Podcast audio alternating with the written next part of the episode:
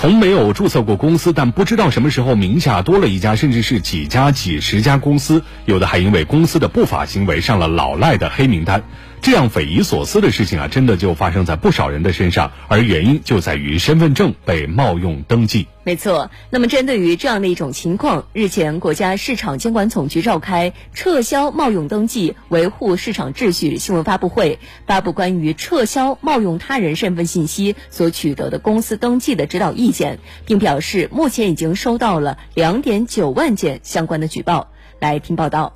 二零一一年，罗女士从江西到上海工作，经过了八年的打拼，终于可以在上海落户买房了。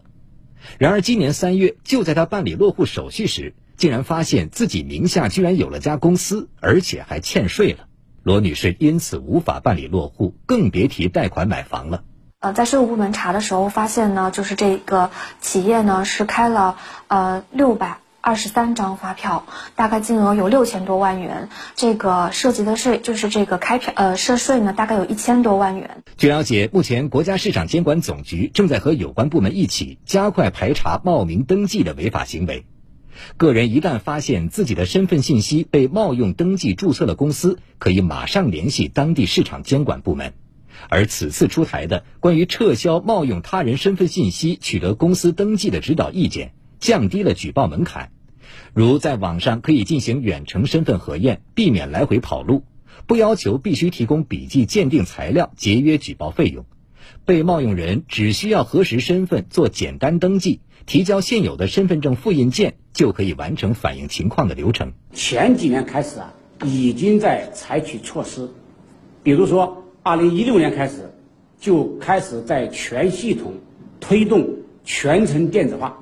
实现了线上办理，就是呃，人民群众在线上办理注册登记的时候呢，他就有一个呢身份认证，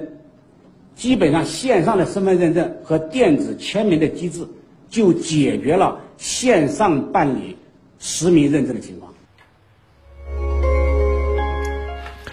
个人身份信息被冒用，给自己带来各种麻烦，无缘无故呢要花许多的时间、精力、财力来解决这类问题。那碰上这事儿呢，没有人不心烦。如果维权方式和途径又不够顺畅，那这更加会增加身份信息被冒用者的烦恼。没错，不过现在呢，我们看到国家市场监管总局已经在积极的采取行动，加快排查冒名登记的违法行为，降低此类问题的举报门槛，简化举报流程。这对于维权者来说，无疑是一个非常好的消息。另外呢，要解决身份信息被冒用的问题，除了畅通维权渠道，还需要相关部门顺藤摸瓜，打击冒用者，斩断不法链条。嗯。其实很多人遭遇被当老板、被入职等烦心事儿，都是因为身份证等信息遭到了泄露。那么在日常的生活中，我们该如何正确使用自己的身份证呢？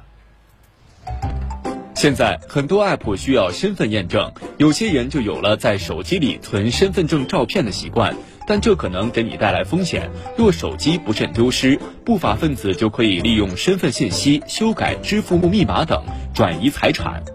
如果需要向别人提供身份证复印件怎么办？首先要在身份证复印件上做好标注，内容一般包括三个方面：一是提供给谁，二是提供的用途是什么，三是要注明他用无效。另外，标注最好分三行写，每行的最后画一条横线，防止被别人加上其他的内容。书写的标注最好和身份证实际内容有接触，但不要压住关键信息。除此之外，有时需要在网络上传身份证照片，我们可以直接在身份证上做水印，用图片处理软件给身份证的正反面加好标注再上传。